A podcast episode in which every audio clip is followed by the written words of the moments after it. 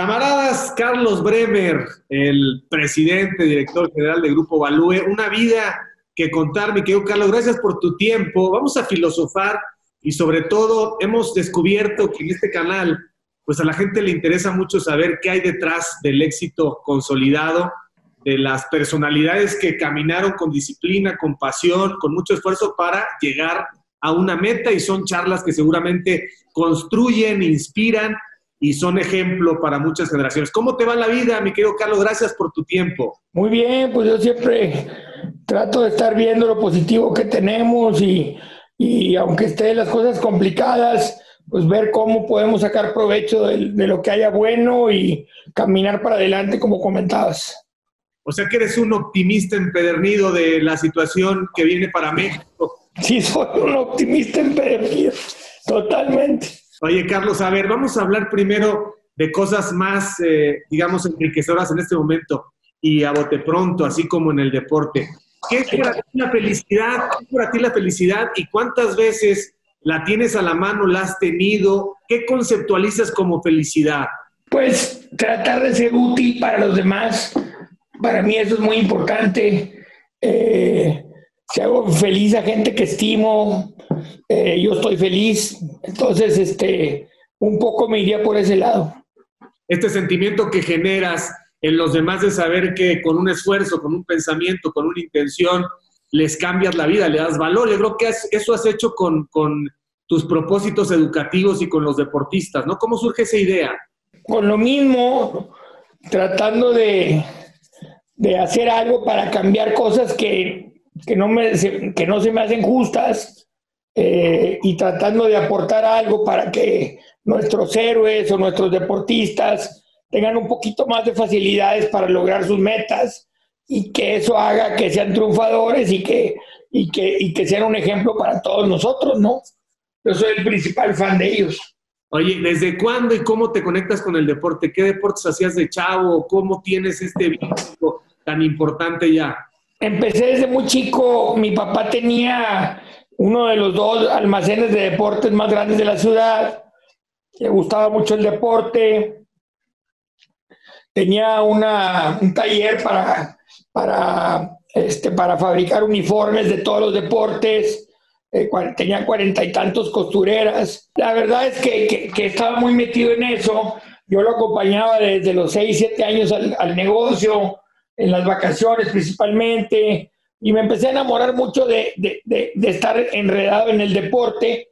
Eh, luego él, él, presidió la liga, la, la, la, este, la liga, las ligas pequeñas a nivel Latinoamérica, creo que fue el primero que, que fue presidente latinoamericano que no era, que no era de Estados Unidos. Este, tenía amigos que también eran muy metidos en la liga pequeña y les tocó la, la, eh, hazaña de los niños del 57, 58. Eh, yo todavía no nacía, nací en el 60, pero este, pues, to me tocó vivir con mi niñez todo eso que había pasado. Mi papá jugó un rol ahí importante porque fue de los que ayudó a estarles mandando el dinero a los niños que pues, increíblemente iban ganando contra, contra los que tenían mucho más físico, que eran los de Estados Unidos. Eh, más tarde en la vida eh, se, me presentó, se me presentaron unas gentes de, de, Hollywood este, que querían hacer una película americana recalcando este, cosas heroicas y, y, encontraron esta historia de los niños de México que contra todos los pronósticos habían, habían este, calificado ganando 11 partidos para llegar a la final en Estados Unidos contra un rival que no había proporción, o sea, los uniformes de los rivales le cabían dos de los mexicanos adentro del uniforme, este, y no nomás les ganamos, sino se les ganó con un juego perfecto de Ángel Macías, un niño prodigio que fue el héroe de Estados Unidos después de lograr eso. Y yo viví con toda esa, con toda esa historia. Y un día que, el día que se vienen los de Hollywood a, a, a, buscarme para que yo sea socio o financie la película, pues le digo, oye, pero no, pues yo no, lo único que juré nunca hacer o, que prometí nunca estar metido es en la tele y, y hacer películas. El problema, el problema es que me decían, bueno, es que aquí en la historia parece que tu papá era el que les mandaba el dinero. Le dije, no, pues eso sí. Y como sentí que era un, o sea, era, era alguna, esos momentos que dices tú, bueno, pues tengo que intentar hacer esto porque por algo están aquí. Eh, y confié, y aunque mis abogados me decían que iba a perder todo el dinero, pues hice la película junto con tres americanos que quebraron. Antes, al acabar la película, en, en el año 2008 quebraron, en la crisis que hubo tan fuerte, y me la dejaron la película, porque yo no sabía qué, qué iba a hacer con ella, ¿no? Hasta dos años después, en el 2010, me encontré con, con la hija de Warren Buffett, que me dijo que, que si yo no conocía a un mexicano que tenía guardada una película de niños. No, pues soy yo, cabrón. Y ya la sacamos. Este, yo le hice énfasis especial en meterla en todas las ciudades de México. En, en vez del plan original, que eran 120 cines, la metimos en 600. Y increíblemente la inversión que eh, la recuperamos en 597 cines. O sea, en tres no la recuperamos. Entonces, pues ante ese éxito y que los mexicanos, yo esperaba que la vieran 200 mil mexicanos, la vieron casi 3 millones, pues eso, eso a mí me llena de fuerza para seguir intentando cosas. Te platico esa historia porque fue mi primer rife grande, ¿no? Yo empecé apoyando varios deportistas desde el año 2000 porque había un fideicomiso este, que se llamaba CIMA, que manejaba el gobierno, que apoyaban a más a 50 deportistas. Y de los 50, pues yo veía que había 20 muy malos, o 30. Entonces, tú, pues, los buenos que vienen de abajo, más jóvenes, nadie los apoya.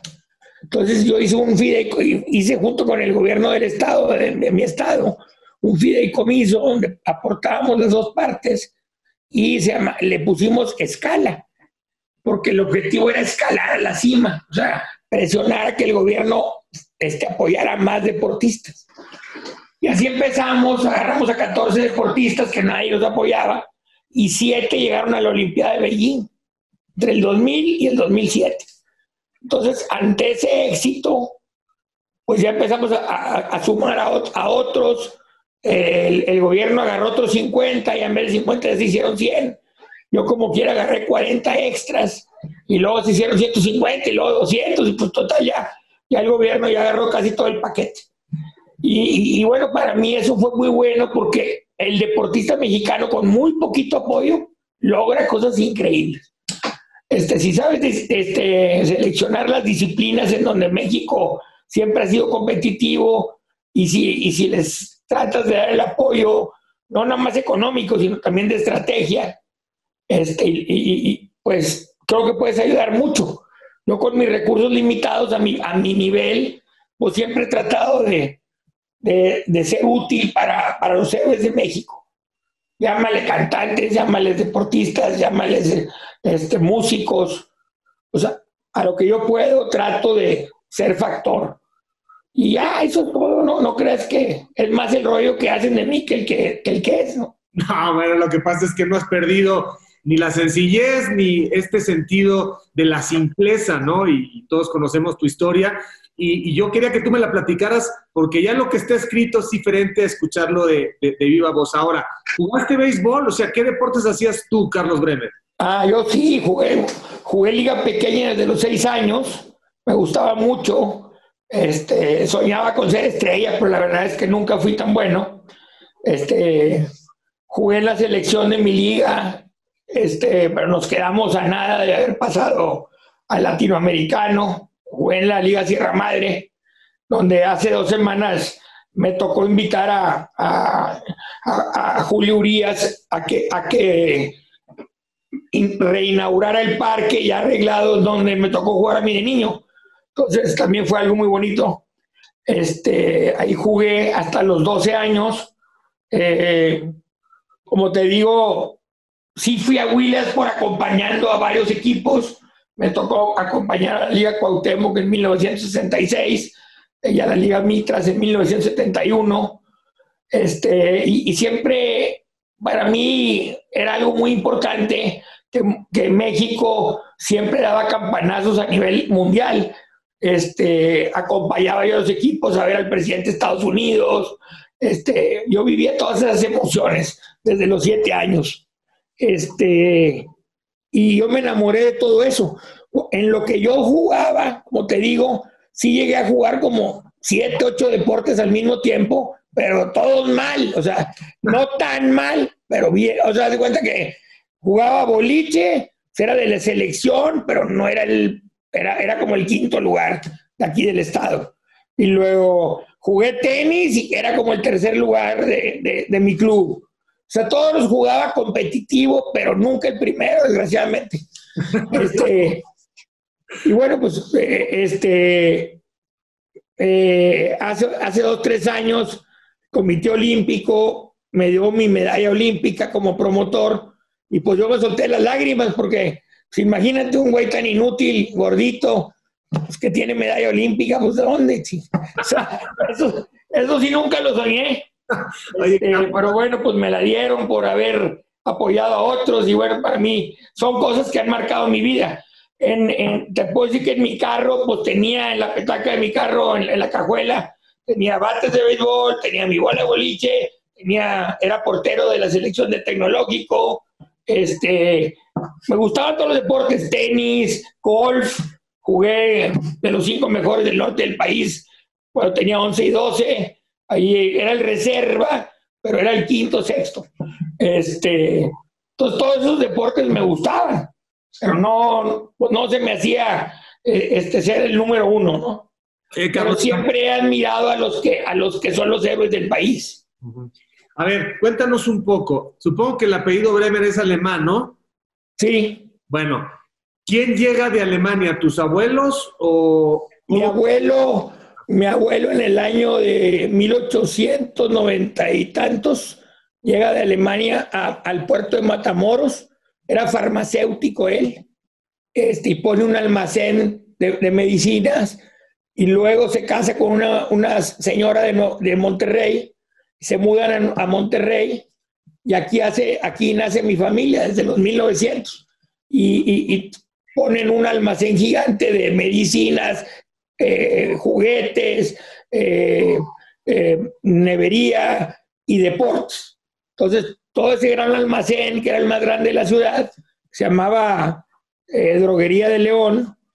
Este, luego, mi papá, que era el más chico de su familia, lo, lo agarra la parte de deporte y hace una, una la, tienda de deportes, que en teoría fue la primera o segunda aquí muchos años, que se llamaba Casa Bremer. Y de ahí viene.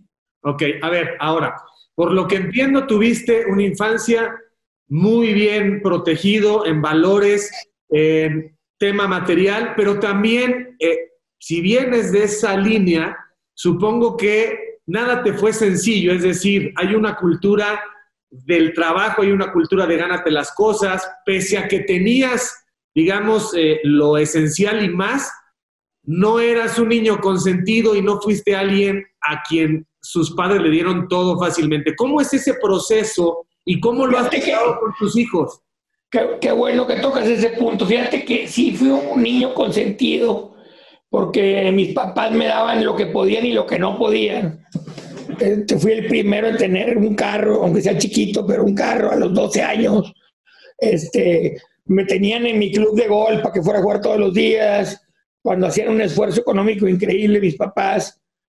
Pero lo que aprendí fue jugando béisbol principalmente, que pues, convivía yo con puros muchachos más humildes y veía cómo batallaban para, para ir a, jugar béisbol, veía cómo el tenis que nos daban ahí en la liga era el que usaban para ir al colegio y, y empecé a valorar mucho las cosas y eso creo que me ayudó mucho. Aunque era un niño consentido, hijo de papi, ahí mi mamá me llevaba al parque y todo, y, y me daban mucho dinero y compraba como 10 tostadas o 12, pero aprendí a compartir porque pues veía que todos me veían como diciendo, este, este, ¿qué onda? Pues, ¿De dónde salió? Entonces, yo compartía, era feliz compartiendo y hasta la fecha tengo amigos que juegan béisbol de liga pequeña conmigo, que trabajan, que son compañeros míos en la empresa. Este, y, las vidas hemos seguido relacionados. Este, sí empecé siendo muy consentido.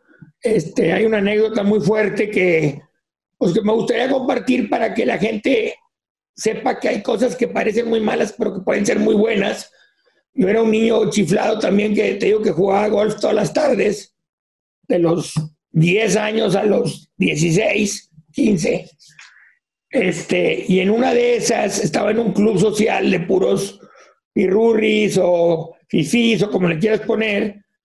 Y, y una vez me tocó la suerte o la mala suerte de que yo estaba negociando con el presidente del club que le diera tiempo a mi papá de pagar las mensualidades porque eran muy caras. Este, y mi papá pues no era gente de dinero, era gente de bien, todo, todo, todo lo daba, ¿no? Este, y me dicen un grupo de señores ahí medio poderosos, yo tenía, cuando yo era chavo, a los 15 años, te digo, oye, dile a tu papá que ustedes no pertenecen a esto, ¿verdad? Ustedes, este, ya mejor sálganse de aquí en vez de estar batallando para pagar. Y en su momento me, me dolió, yo era el capitán del equipo del TEC de golf, estábamos jugando el torneo interuniversitario que era con las universidades de Estados Unidos. Y, y, me dolió mucho y ese día decidí ir por mi bolsa de golf, llevármela a mi casa y convencer a mis papás que nos saliéramos de ese club social tan, tan pudiente. Y ese día decidí ponerme a trabajar. Y gracias a eso ahora estoy en lo que estoy. Entonces, un día que parecía muy triste fue al revés, fue un día que luego me he chocado con esos cinco señores y la verdad es que se han presentado una situación de que necesitan apoyo o ayuda y se las he dado. Pero a mí me hicieron un favor porque me sacaron del mundo de niño chiflado a ponerme a ver las cosas con más seriedad, que mis papás hicieran menos esfuerzo económico en consentirme y tratar de ponerme a trabajar y ser útil. Ah, qué, qué buena anécdota porque es un punto de inflexión que te permitió a ti desarrollar por esfuerzo propio, pues este emporio que tienes ahora. ¿Cuántos hermanos tuviste, Carlos, o tienes? ¿Cuántos hermanos son? Somos cinco hermanos que se nos acaba de morir, el más grande ahora en marzo. Este, muy unidos los cinco, súper unidos. ¿Y cómo? Mi papá, como te digo, no tenía mucho dinero, pues decía, bueno, yo no les puedo dejar mucho dinero porque este, no, no, no ando en eso pero sí les voy a dejar un apellido y una unión a ustedes, que es, lo que los va a hacer fuerza en la vida.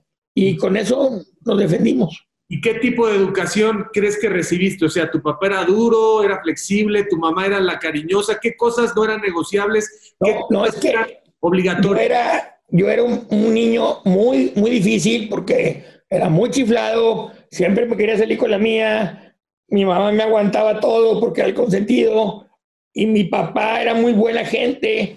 Este, lo más que hacía cuando eh, el día que me quise llevar el carro a los 12 años, por primera vez, todavía no, no tenía yo carro, pero les pedí llevarme el de ellos a un torneo de golf que empezaba a las 6 de la mañana.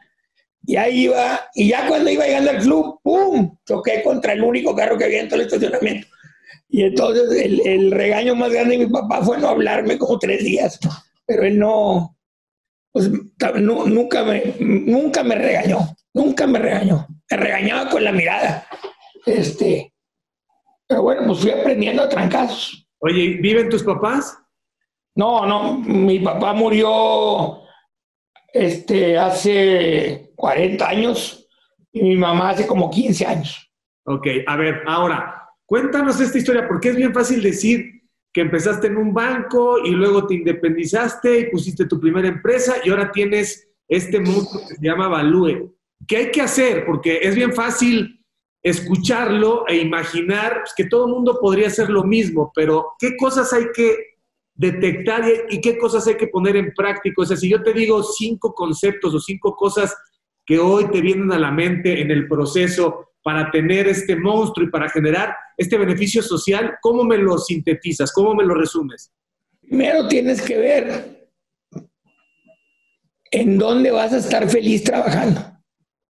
Y no tiene que ser como dueño, puede ser como empleado. Yo, yo entré en 1979, ya, manejaba yo inversión. Yo, yo llevaba niños a viajes para poder yo conocer Disneylandia y esquiar y, y, y, y, como no tenía dinero, pues llevaba grupos, empecé con 12 niños, luego llevaba grupos hasta de 70 niños a los 14 años. Entonces me hice muy amigo de los papás de los niños, porque eran puros bandas, digo, puros, puros niños chiflados, pudientes, del mismo colegio donde yo estaba, este, pero que de alguna forma se la pasaban muy bien, tenían, este, y, sus papás me tenían mucha confianza. Ya, todavía, todavía ahora no entiendo por qué me tuvieron tanta confianza, pero eso me ayudó a que años después, cuando se me ocurrían cosas financieras, se las propusiera y me apoyaban. Y al día de hoy siguen siendo consejeros y dueños de mi empresa, esos papás de los niños que yo llevaba de viaje. Y los niños, tengo tres de esos niños que son consejeros míos.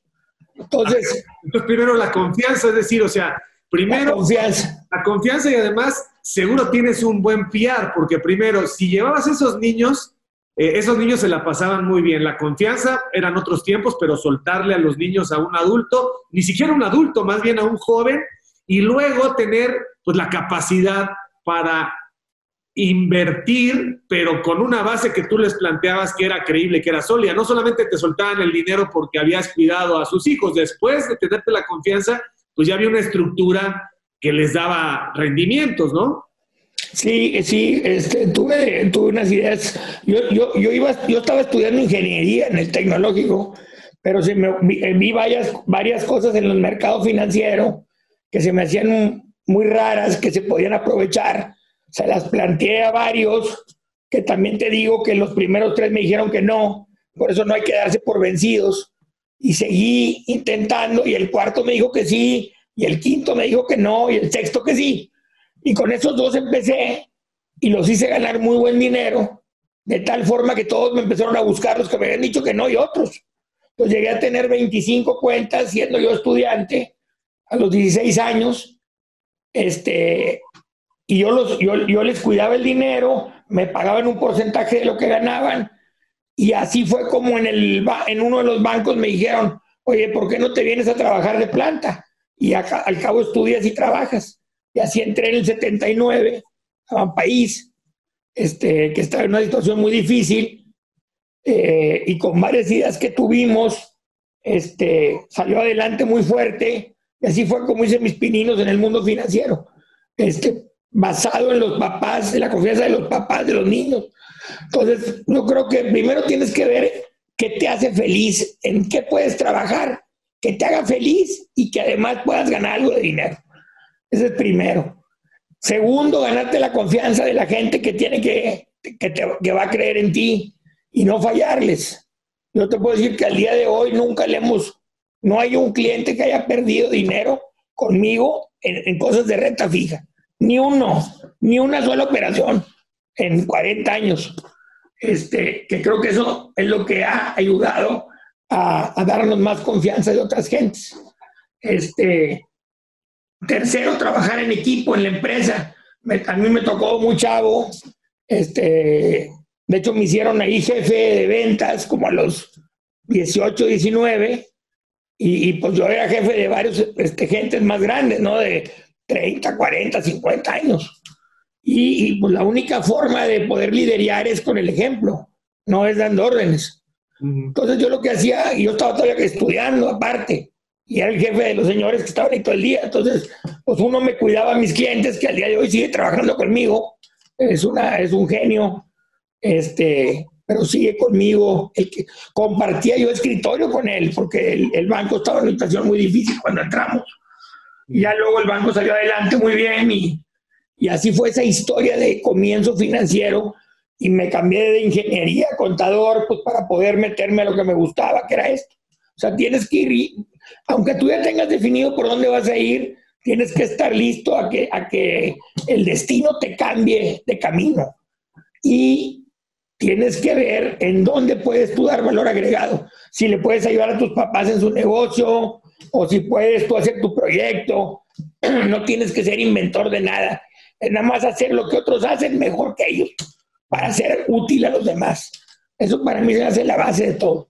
Ok, a ver, evalúa entonces cuando dices, bueno, ya conozco los procesos, conozco cómo se mueven, ahora voy yo solito. Había un riesgo, había un temor, o sea, dar estos pasos, no cualquiera, o sea, quizá tú hubieras podido regresar y conformarte, pero cuando dices voy para adelante ya no te paras. ¿Cómo fue lo de Evalúe? ¿Fue fácil? ¿Fue difícil? Fue muy difícil porque lo adquirimos en, en octubre de 1993 y en diciembre del 94 vino, empezó la crisis más fuerte que, que ha habido en la historia financiera, donde desaparecieron a todos los bancos grandes. Valúe, yo me había metido ahí porque era un grupo muy débil, en donde yo podía dar valor junto con mi equipo. Este, formé un gran equipo al que le doy el mérito de lo que se ha logrado y al día de hoy pues, lo hemos multiplicado lo que, lo que adquirimos como por 140 veces. Entonces, sí fue muy importante el equipo, mantener la calma. Cuando se nos vino el mundo encima un año después de adquirir, este, no darnos por vencidos. Llegamos a estar a 14 días de no poder pagar nóminas. Que había, o sea, compramos un grupo que ya tenía 400 empleados. Entonces, pues es mucha responsabilidad a las familias de, de esas gentes. Y eso es lo que te da ánimo de seguir adelante hasta que en el año 2000, siete años después, le dimos ya la vuelta, lo fortalecimos con todo y, le, cambiamos de nombre, se llamaba Fina Value, que de fino no tenía nada. Entonces, ya le quitamos lo fino en el 2000, ya fue Value, ya ese fue nuestro nuevo comienzo y desde ahí pues hemos contado con la bendición de los clientes que nos apoyan y del gran equipo de trabajo que tengo. A ver, ¿qué perfiles, qué características buscaste en quienes iban a ser parte de tu equipo? O sea, ¿qué cosas debe tener alguien que va a trabajar contigo y que pues vas a delegar y que van a ser tus ojos y, tus manos? ¿Cómo, ¿Cómo detectas aquellas personas que deben estar en tu equipo? Primero que sea gente noble. O sea, para mí eso es muy importante porque como yo no soy así un jefe de látigo, aunque sí soy muy latoso, y estoy todo el día detrás de que se cumplan los objetivos. Este, no sé, por ejemplo, correr gente, no sé este, castigar a alguien, no, no soy bueno para eso. Entonces yo me cuido mucho de a quién voy a integrar para que por sí solo sea un miembro que aporte. Entonces, que sea noble para mí es lo principal y, y este, y que sea perfeccionista. O sea, tratamos de tener lo mejor de lo mejor en el grupo y que tenga valores, esas tres. Que la nobleza es un gran valor, pero además que tenga otros valores. Y es como se ha ido conformando el equipo. Este, la verdad, vamos uniendo como a tres o cuatro personas anualmente.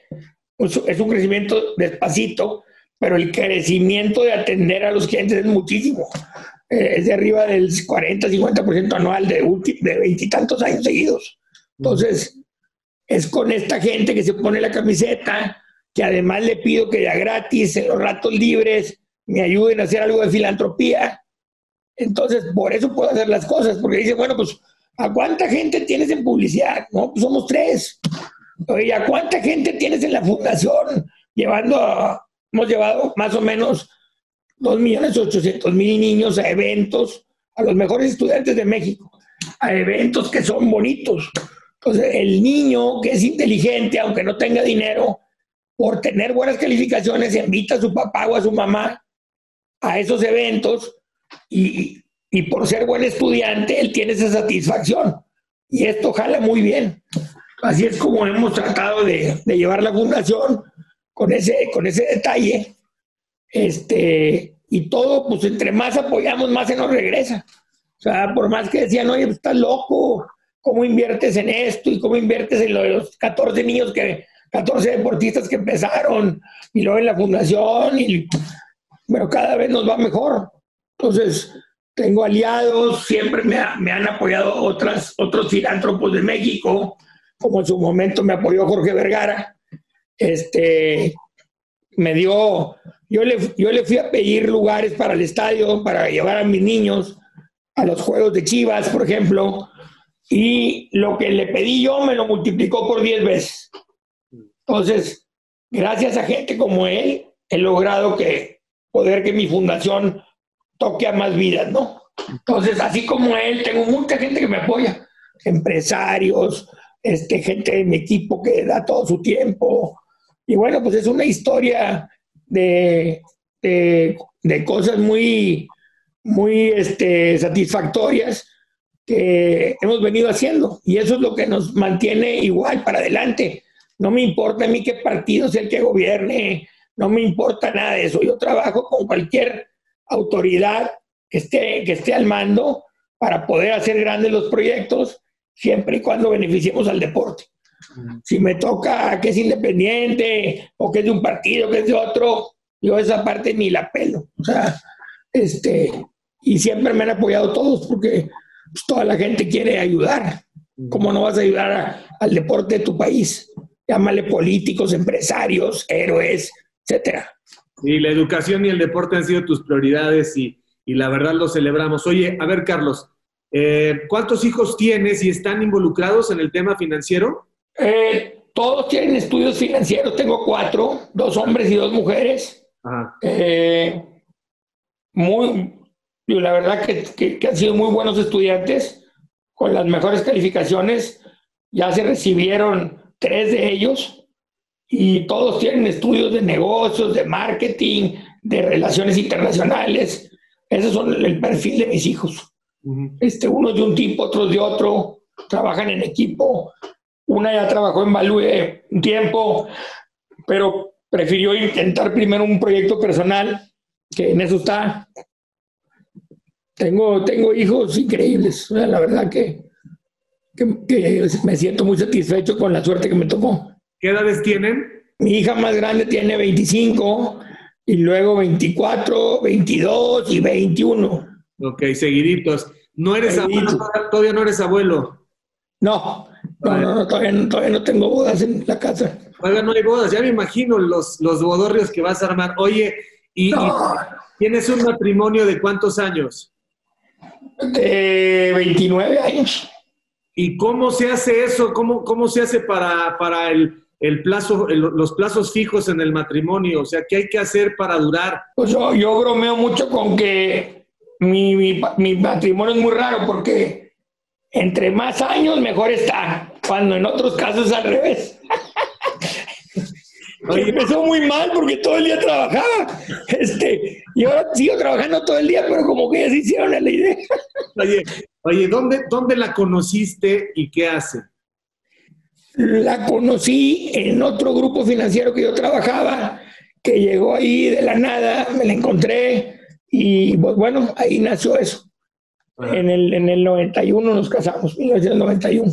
¿Y qué hace tu señora? ¿Se dedicó a los niños? Bueno, ya no son niños, pero... Eh, pues tiene sus asociaciones para ayudar gente, este, muy buena para eso, es mejor que yo. Y debió aceptar de alguna manera eh, renunciar un poco a su proyecto personal para dedicarse a la familia, seguramente siendo una gente muy capaz y alguien eh, que entendió que, que, tú eres alguien, digamos, con, con, mucha energía, alguien que aparece, alguien que empuja, alguien que conquista, que desarrolla proyectos. Eh, hay que tener carácter para ser esa mujer o para ser ese hombre que decide un poco pasar un segundo plano, ¿no? Sí, no, no, pobrecita, porque, porque la verdad es que pues yo estoy muy entregado a todo los, lo, que hago y, y, ella lo acepta, o sea, me, me, lo apoya. Este, obviamente quisiera que cada vez también me dedique más a mi familia y en eso estoy, por ejemplo, en la pandemia que tiene muchas cosas malas, a mí me dio la posibilidad de estar mucho más con, con mi familia y hay que hacer esas cosas. Si, si se, te marca de repente un intervalo donde hay que, hay que tener, agarrarla más tranquilo, bueno, hay que gozar esa parte, porque, es un momento para aprovechar eso. Y así es como yo veo, a ver, ¿qué le puedo sacar a esto de bueno?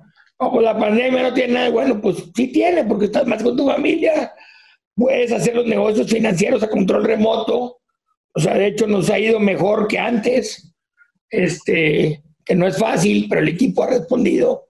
Este, las cosas financieras, pues ahora tienen las tasas de interés muy bajas, eso permite que nuestros clientes puedan salir adelante a estos costos. Pues hay que ver lo bueno de lo malo.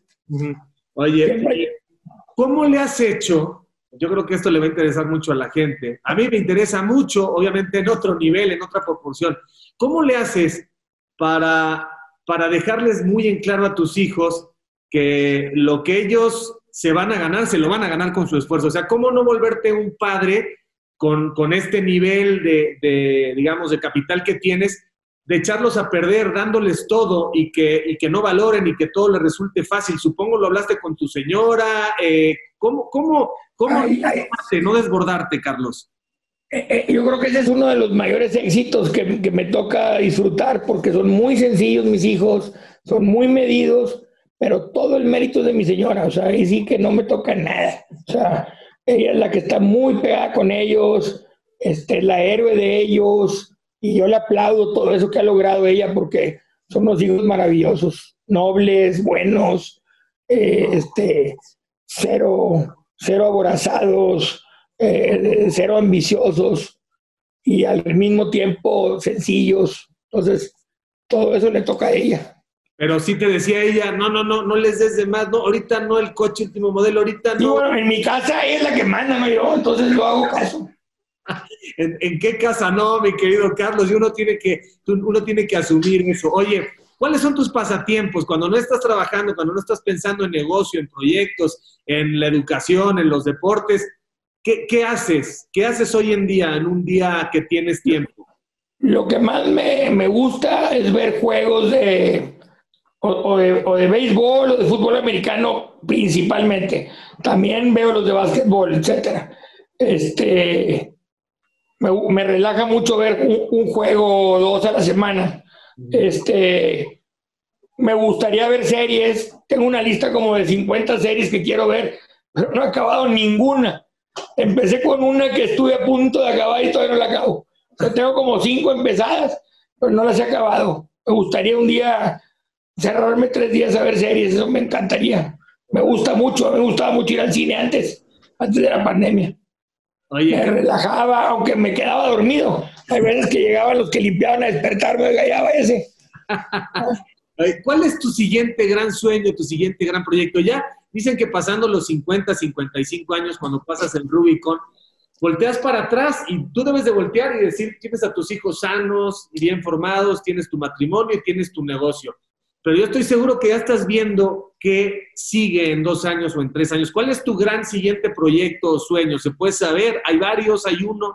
Hay varios. Este, en, cuanto, en cuanto a mi negocio, me gustaría cinco años más de éxito porque tengo un segundo, una segunda ola de, de ejecutivos que confían mucho en mí, que entraron hace como seis años, cinco, cuatro, tres, dos, y a esos los quiero llevar al éxito.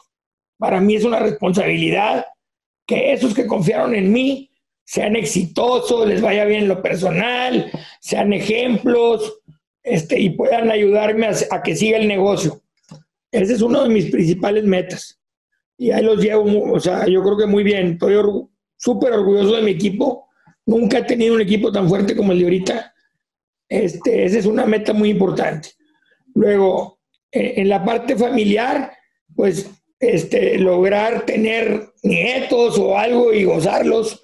O sea, espero que me den vida para eso.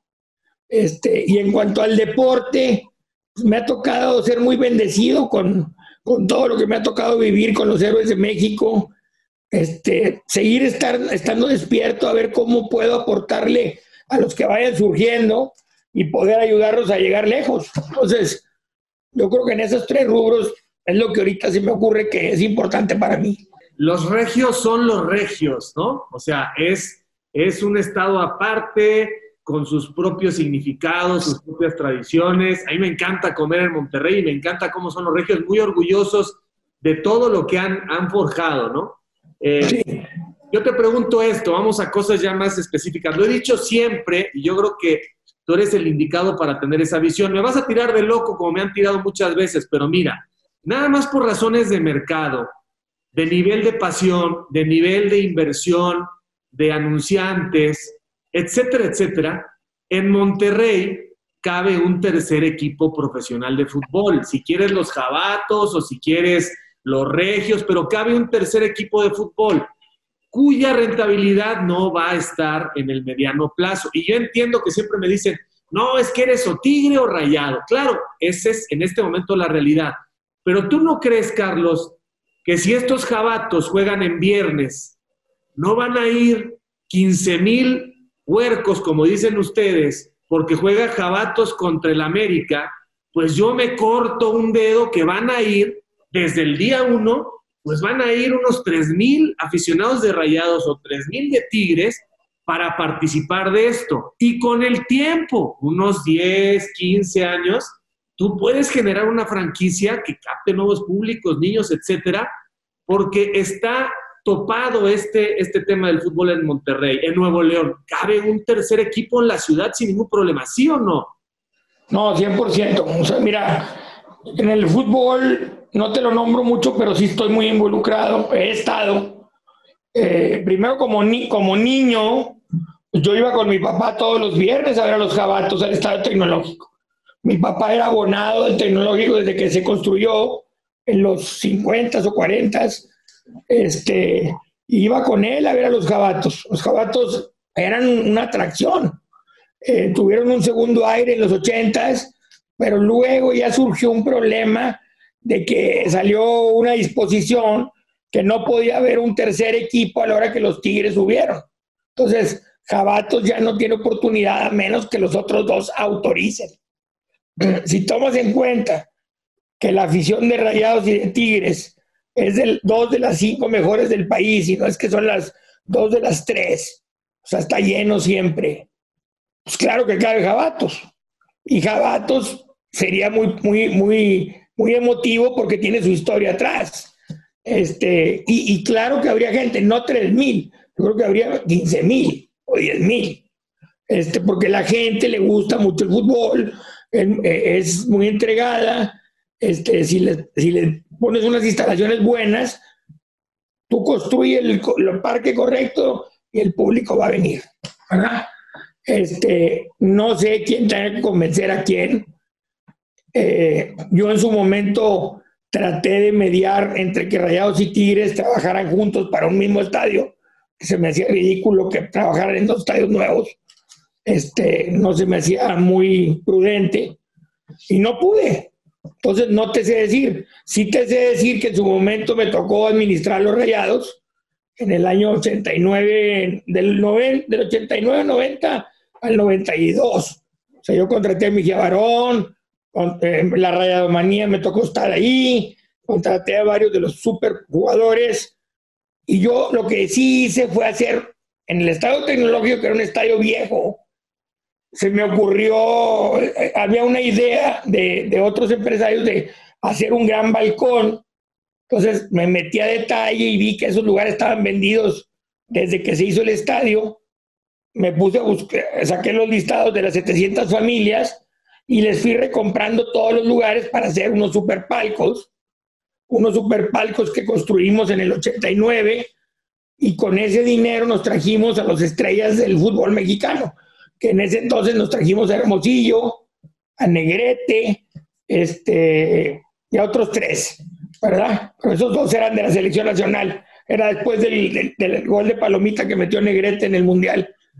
Este, y logramos con los palcos, aprovechando que yo conocía muy bien a las empresas, que eran como 700 empresas muy fuertes en, en Nuevo León, vendíamos palcos a tres años y con esos palcos y con ese dinero este, metimos jugadores muy espectaculares que hicieron que el equipo subiera de .70 goles por partido a 2.6.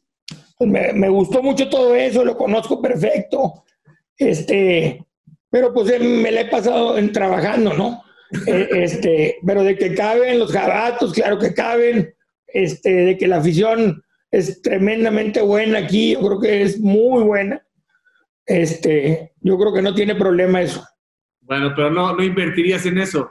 Sí, sí, sí, sí. Si nos dan la oportunidad de, de, de ponerlo en la ciudad, claro que sí. Bueno, pues hay que decirle a mí que la Riola ahora, yo, yo veo, o sea, le conviene al todo el fútbol mexicano. Incluso si FEMSA y CEMEX participan de esto, pues se reparte el pastel entre ellos dos quizá y ahora tienen otra mitad. Me parece algo, o sea, yo no soy empresario, soy un humilde periodista, pero me parece que, que falta un poco de visión en torno a la Liga Mexicana con lo que puedes hacer con el fenómeno del fútbol en Monterrey, en fin. Oye. No, no, no, no, tu visión es perfecta, ¿eh? Okay. Te veo, Carlos, te veo, te veo, bueno para gobernador, ¿no te interesa la política a estas alturas de tu vida? No, yo no, yo no sé, yo no sé ser político, eso sí, no. Yo apoyo al que esté para hacer cosas para los niños o por el deporte, eso sí.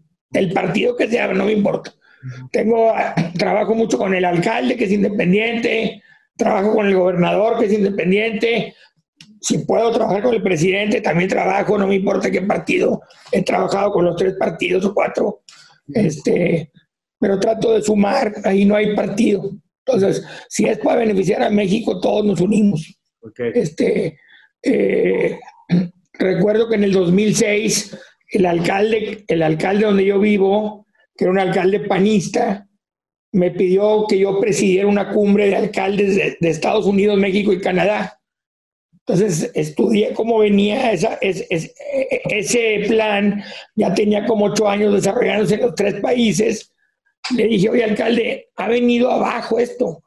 Se me ocurre meter gobernadores para que lo que los alcaldes decidan, el gobernador lo apoye y tratar de lograr más cosas. Me dijo, lo que tú me digas, lo intentamos. Pero el gobernador era del otro partido, del PRI. Entonces le dije, no te importa, me dijo, si, si tú crees que conviene hacerlo, lo hacemos. Entonces, logramos hacer una sinergia donde no nada más vinieron los gobernadores de los tres países, vinieron dos de los presidentes.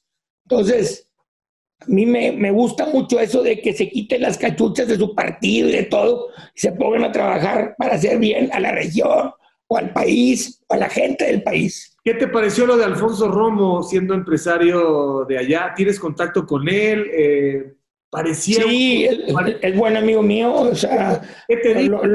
que no lo quiero mucho, aprecio mucho todo lo que hizo en estos dos años por porque el país esté mejor y, y bueno, pues ya como que él se comprometió esos años, este, también no sé qué tanto le gusta estar yendo a México todas las semanas está pesado eso, más que aquí su familia lo goza mucho. Y bueno, yo le aplaudo los años que estuvo y, y que, nos, que nos siga ayudando, porque sigue siendo gente muy cercana al presidente que, que nos ayuda a que opine. ¿Pero no te dijo que no le hacía caso el presidente en lo que proponía? No, no, no me dijo nada de eso.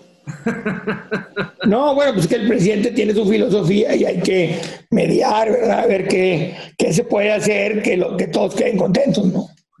No, pero no, no, no, me tocó eso. ¿Cómo ves económicamente el 2021? O sea, como empresario eh, financiero, ¿cuál es tu mensaje para la gente? Y, sé que va a ser en un tono optimista, pero que también hay que poner los pies sobre la tierra. ¿Qué, viene, Carlos? Pero fíjate que yo no, yo no puedo, yo no soy optimista cuando no, cuando no conviene. O sea, este, de hecho, cuando la veo venir mala, así lo digo. Este, mira, el primer año cuando entró el, presidente López, este, sí le tocó muy difícil. Eh, puede haber habido lo que tú quieras, hubo cero crecimiento, pero tampoco hubo crecimiento negativo. Pero yo se lo achaco mucho a que las tasas de interés estaban muy altas. O sea, yo esa parte no me la quitas de la cabeza, porque conozco muy bien esa parte. Y lo que sí veo es que con la tragedia de la pandemia, lejos de irnos muy mal, que, que tal vez nos fue muy mal porque perdimos algún ser querido o porque nuestro negocio se debilitó y está casi en quiebra, o sea, cualquier negocio de tipo comercial, pero hay que sacar la casta, hay que vender en línea, hay que acomodarnos a esto. Y ahora que vienen ya las posibles vacunas, yo, yo creo que se van a tardar este, sé que en Estados Unidos van a empezar a vacunar a varias enfermeras esta semana que viene, que se me hace muy buena noticia. Este, gente que yo conozco que las van a vacunar ya. Pero se va a tardar ese proceso. Entonces, hay que seguir este, eh, en pie de guerra con mucho cuidado, pero yo sí creo que luego vienen cuatro años muy buenos económicamente para la parte de Norteamérica. Canadá, Estados Unidos y México. Y a México también le va a tocar muy fuerte porque Estados Unidos, con todo lo que inyectó de dinero a la economía, va a hacer que haya un crecimiento importantísimo. Yo creo que se va a duplicar el crecimiento de Estados Unidos dos o tres veces de aquí a tres, cuatro años. Y nos va a tocar mucho porque como además del crecimiento que va a haber, hay mucho, mucho menos relación con China, con Asia, mucho lo van a tener que hacer en México. Por eso el discurso del presidente americano actual cambió de ser muy agresivo a ser muy tranquilo. O sea, porque realmente nos ocupan.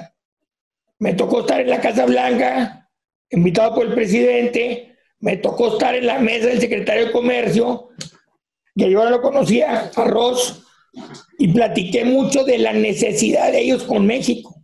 Me dijo, es que no tenemos de otra.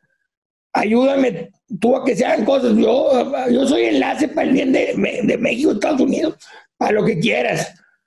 Yo trabajo contigo, trabajo con el embajador. Lo que tú me digas que yo pueda hacer por mi país, lo voy a hacer.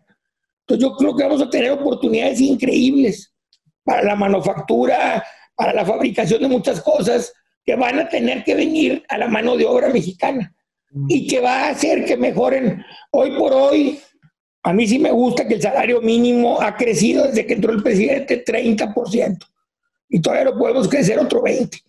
Entonces, ahí vamos. No todo es tan malo como todo el mundo lo dice. Yo, yo no estoy de acuerdo en eso, la verdad. Oye, que nos falta mucho, sí, tal vez nos falta, pero vamos cada vez más fuertes. Y con las tasas de interés, en vez de estar al 10%, que estén al 4 o al 3, vale oro para que la economía vuelva. Entonces yo creo que, que no hay que perder el, el, optimismo, no hay que perder el ánimo y hay que ver en dónde podemos aprovechar las tasas bajas, lo de los americanos y ver cómo podemos reacomodar, si tenemos un negocio tipo restaurante, pues acomodar los servicios de domicilio. En Estados Unidos han cambiado, los grandes imperios comerciales han cambiado 360 grados y están ahorita haciendo más negocio que antes de la pandemia cuando pensaban que iban a estar quebrados. Entonces hay que seguir ese ejemplo, hay que darle la vuelta. Carlos, finalmente agradeciéndote muchísimo tu tiempo. ¿Cómo te ha caído la televisión, los reflectores? Este programa del Shark Tank tiene mucho éxito. Supongo que ahora en la calle, bueno, no has podido salir mucho, pero lo que sales de pronto ya hay un reconocimiento por todas partes. De ahí está ese tiburón. ¿Cómo te ha venido la tele? O sea, lo otro que nunca soñé en hacer, pero fíjate que ahí estoy por, porque cuando empecé de chavo, como te platico, antes de los viajes, se me ocurrió vender calculadoras chiquitas para que las empresas las regalaran en Navidad. Yo les ponía el logotipo de la empresa y se las vendía a los amigos de mi papá, porque mi papá no era tan pudiente, era el mejor amigo de los más pudientes. Entonces yo aprovecho siempre esas ventajas. Entonces iba con mis tíos o amigos de mi papá y traía mis ideas y les conseguía muy buen precio, las conseguía, de cuenta que negociaba con, con los que las vendían, a, que si les compraba muchas me lo bajaban a la mitad. Entonces les llevaba algo que sí valía, me, valía la pena más que en el mercado.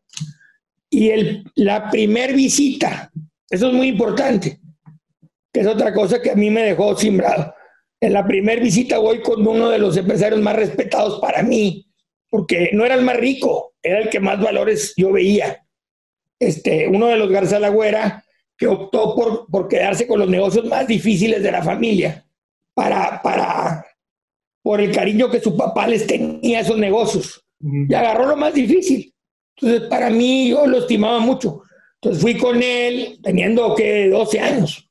Y le dije, oye, tío, fíjate que porque acá les dices tío a toda la gente que estimas. Este, traigo este negocito y, ¿cómo? ¿Qué negocio? Oh, pues esta cal calculadora es para tus, para todas tus relaciones y clientes de Navidad.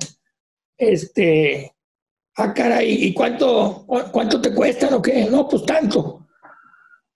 ¿Y, y, cómo, y, y cuánto ganas? Le dije el dato que mi ganancia, si vendo 5 mil, gano esto. Mm. Si no, pues salgo casi tablas. Ajá. Y como con cuántas pensaste que yo te podía ayudar. Le dije, pues como con, con 500, si se puede, si no las que tú quieras.